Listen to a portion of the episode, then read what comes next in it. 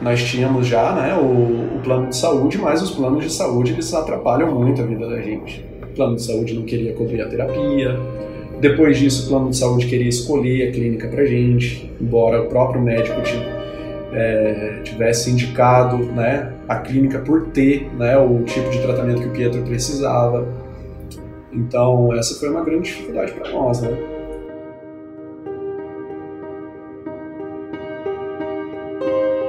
O meu nome é João Lenzi, uh, eu sou pai do Pietro, ele tem dois anos e meio, e eu sou pai de uma criança atípica.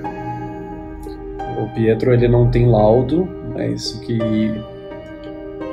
que algumas características dele indicam e que ele esteja dentro do espectro autista.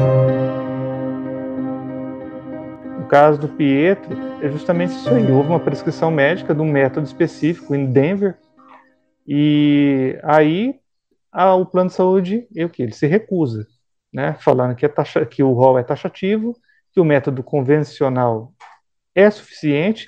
E outro ponto que eles alegam também é que eles têm uma rede credenciada que dispõe de profissionais no método convencional. Né? Mas, ao mesmo tempo, eles também dispõem de uma outra clínica que tem um método específico. Ou seja, o interesse é, mera, é, é estritamente econômico. As pessoas estão pensando na questão financeira, não estão preocupadas com o desenvolvimento adequado de uma criança. Meu nome é Ricardo Marcelino, sou advogado, atuo mais na área do na área civil, né? E tenho me envolvido bastante nos assuntos direcionados à área da saúde, principalmente para portadores de deficiência, em especial aos portadores de transtorno de espectro autista eu, eu sou muito confortável para falar no assunto porque eu sou pai de uma autista. Então eu sinto, eu nem vivo também, eu sinto o que é ser um pai de um autista, eu sinto que é viver esse direito, né, e estar tá brigando pelo acesso ao melhor e adequado tratamento para ela, né. Mesmo com uma liminar, né, sendo favorável a nós, com uma liminar judicial, o plano de saúde conseguiu atrapalhar a nossa vida. Né? E aí você vai percebendo que, né, você percebe que o interesse do plano de saúde é puramente comercial, né? Só que essa liminar, nós, nós iniciamos ela em, há quatro meses atrás. E há duas semanas, mais ou menos, se eu não me engano, é que, que ela saiu, né? Então, tivemos também um atraso, né? A dificuldade, a, a demora, né? Demora. A, justiça demora muito, né? Essa é a verdade. E o fato dessas crianças que elas não têm tempo para esperar. A verdade é que a preocupação das operadoras é estritamente financeiro. Por quê? O autista, ele não adianta o tratamento chamado convencional. Os médicos neurologistas, especialistas na área, eles indicam métodos específicos, como ABA, como Denver, integração sensorial, que não são cobertos pelos planos. Os planos aí começam a criar já a primeira dificuldade, que eles dizem que o método convencional tradicional ele é suficiente para o tratamento da criança, indo de encontro com a prescrição médica. Tá? Esse é o primeiro ponto. E aí eles falam também é, sobre a taxatividade do rol da ANS tá? que eles falam que não está no ANS e que métodos específicos como o ABA, o Denver, são é, experimentais e não comprovados cientificamente. A maior parte dos pais, pelo que eu vejo no meio, eles fogem da situação. Os pais. As mães tendem a, a lidar melhor com a situação. Tá? Os pais, eles fogem, eles negam, é, é, eles se ausentam da situação, isso é um problema, né? Porque aumenta o fardo da mãe, né? E é um problema para a criança também. A criança precisa de terapia. Né? Não foi nada fácil receber o diagnóstico. Mesmo eu sendo uma pessoa com alguma instrução, o termo autista assusta muito. Meu nome é Temis Chenso da Silva Rabelo Pedroso, tenho 43 anos, sou professora de Direito da Universidade Estadual de Londrina e o meu filho, Leonardo, está enquadrado dentro do espectro autista no grau leve. Anteriormente, esse grau era chamado é, de Asperger. Depois houve uma modificação na denominação.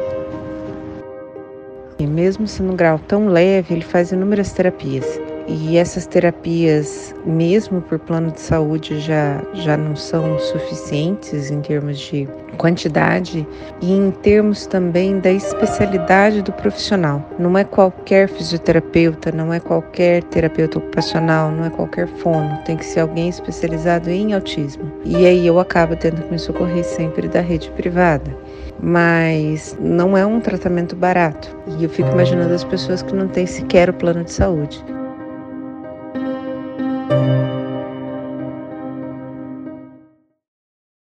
Meu nome é Maria de Lourdes Albara, tenho 60 anos, fui bancária por 30 anos, hoje sou aposentada, sou avó da Lara, uma criança que está no espectro do autismo, hoje ela está com 12 anos.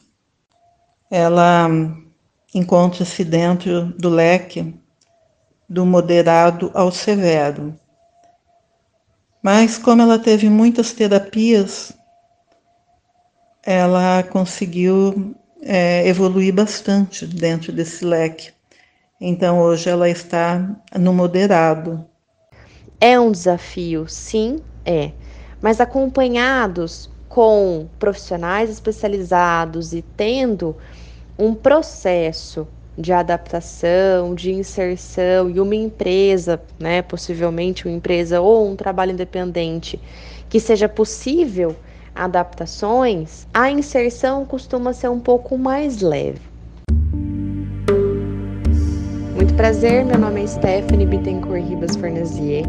Tenho 28 anos, sou psicóloga clínica formada pela Unifil em Londrina. Atuo há mais de seis anos com demandas vindas do diagnóstico ou da suspeita diagnóstica de autismo, atendendo diretamente crianças de 0 a 7 anos, depois coordenando equipes transdisciplinares que atuam com a, os pais, que atuam com as crianças diretamente, tanto nas escolas, quanto em casa, quanto em clínica.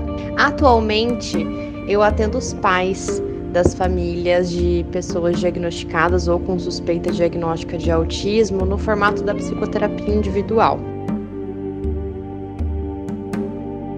Mas de forma geral são pessoas como todas as outras e com demandas que elas não se permitem muitas vezes olhar, porque as demandas das terapias das crianças ou dos seus filhos demanda muito tempo, demanda muito dinheiro e elas não têm essa disposição ou até mesmo disponibilidade financeira para cuidarem de si.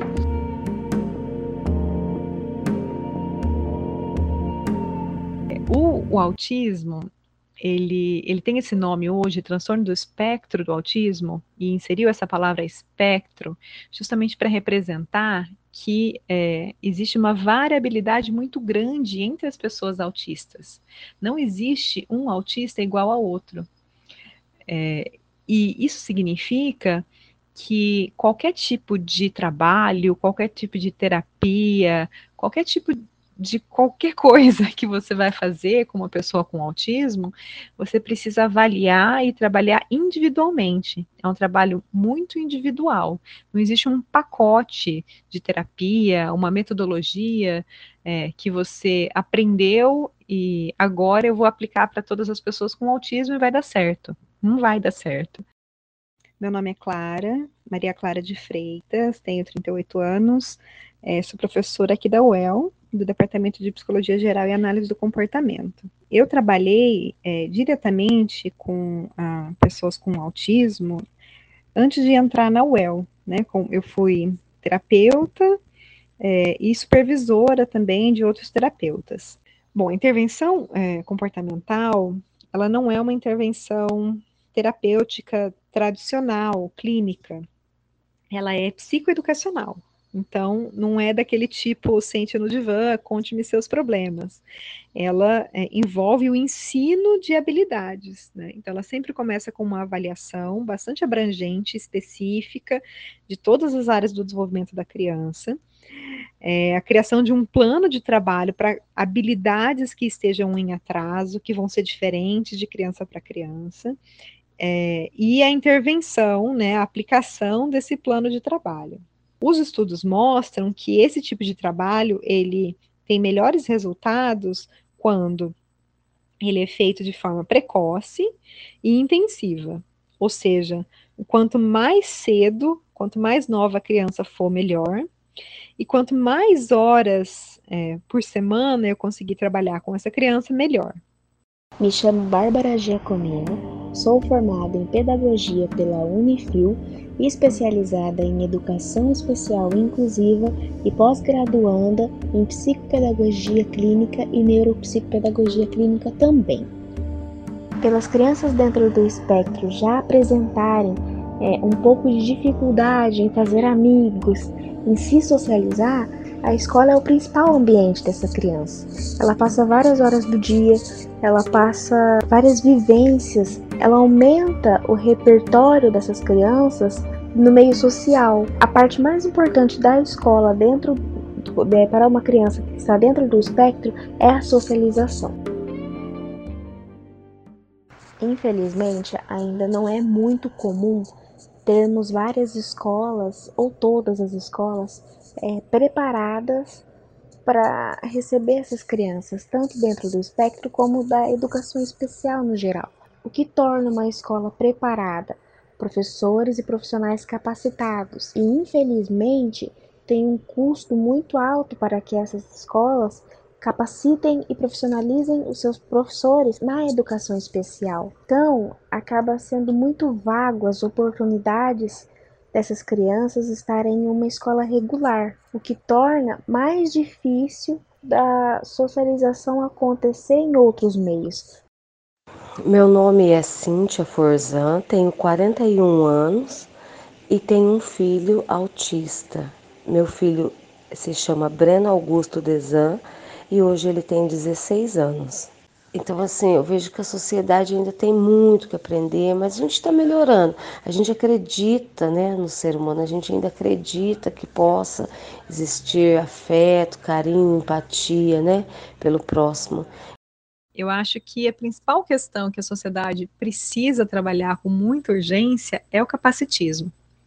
Né. Esse termo, capacitismo, ele é bem recente é, e muitas vezes as pessoas não estão, nem sabem o que ele significa, e nem sabem que elas fazem isso, né? Então, capacitismo, ele é, é discriminação, preconceito, é, direcionado a pessoas com deficiência. E ele pode existir de muitas formas diferentes, né? Então, ele existe desde quando é, eu tenho um, um lugar não adaptado para receber a pessoa é, com deficiência, é, ele existe na, na fala, quando eu lido com a pessoa com deficiência como se fosse um coitadinho, quando eu trabalho como, é, como se eu estivesse fazendo um favor, né, para pessoa com deficiência, e não quando o governo muitas vezes, né, lida como se ele estivesse fazendo um assistencialismo e não como se fosse dever dele é, dar educação e, e saúde para essas pessoas.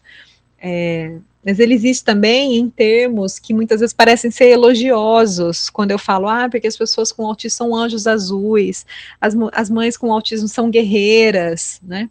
A gente é, desumaniza a pessoa, né? Você deixa de enxergar ela é, como pessoa na sua individualidade para dizer que ela é um anjo é, e você tira de você, da, de, enquanto sociedade, né, a responsabilidade de fazer alguma coisa a respeito quando você elogia a mãe que é guerreira e fala, vai lá, guerreira, é, se vira aí, né? Eu acho que falta para nossa sociedade reconhecer que essas pessoas são úteis elas não devem ser vistas como um fardo. Se eles ainda não têm voz suficiente, nós temos que ser a voz deles, para que eles tenham um espaço digno para eles dentro da sociedade. Eu, pelo menos, estou fazendo o que eu posso para o meu filho. Na minha opinião, a falta de conhecimento contribui muito para, para essa exclusão. Talvez se as pessoas tivessem mais interesse em obter informações concretas, antes de julgamentos, talvez tudo melhorasse, né?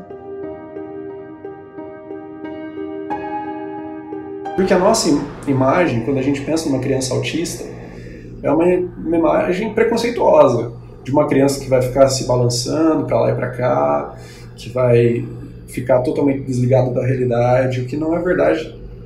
A gente não percebe isso. Frequentando as clínicas, observando essas crianças, elas têm uma grande capacidade. Inclusive, tem até uma porcentagem delas que possuem hiperabilidades. Então, o que a gente percebe é o oposto. Essas crianças, elas são muito capazes. Né? E cabe à sociedade entender isso. Que lá na frente elas têm o seu espaço também.